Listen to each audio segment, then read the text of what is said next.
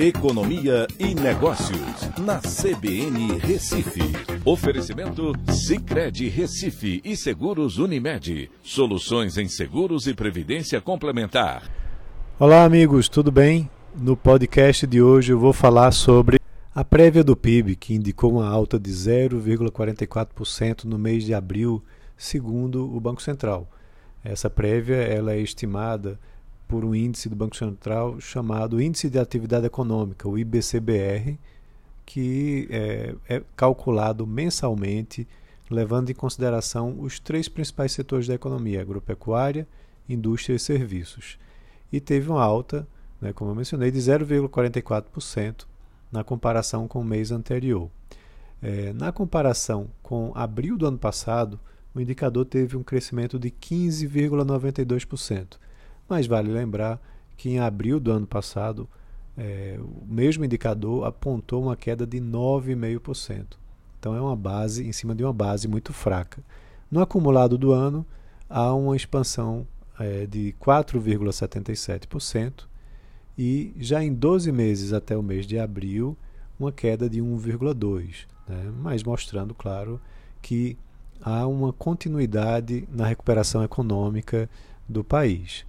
É, esse não é um indicador oficial né, da atividade econômica do país, mas serve como uma boa aproximação do que deve acontecer mais à frente.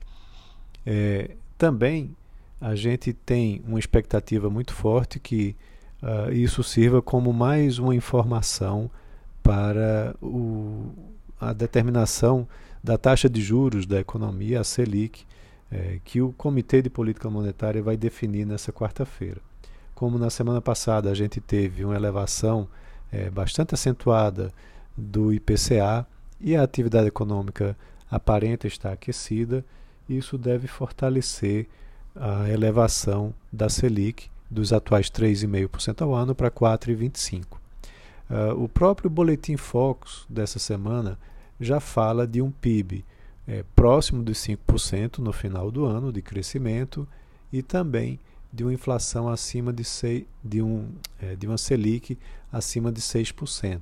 Né? E também é, a inflação num patamar próximo dos 6%, acima do teto da média, é, é, da, do teto da meta do Banco Central.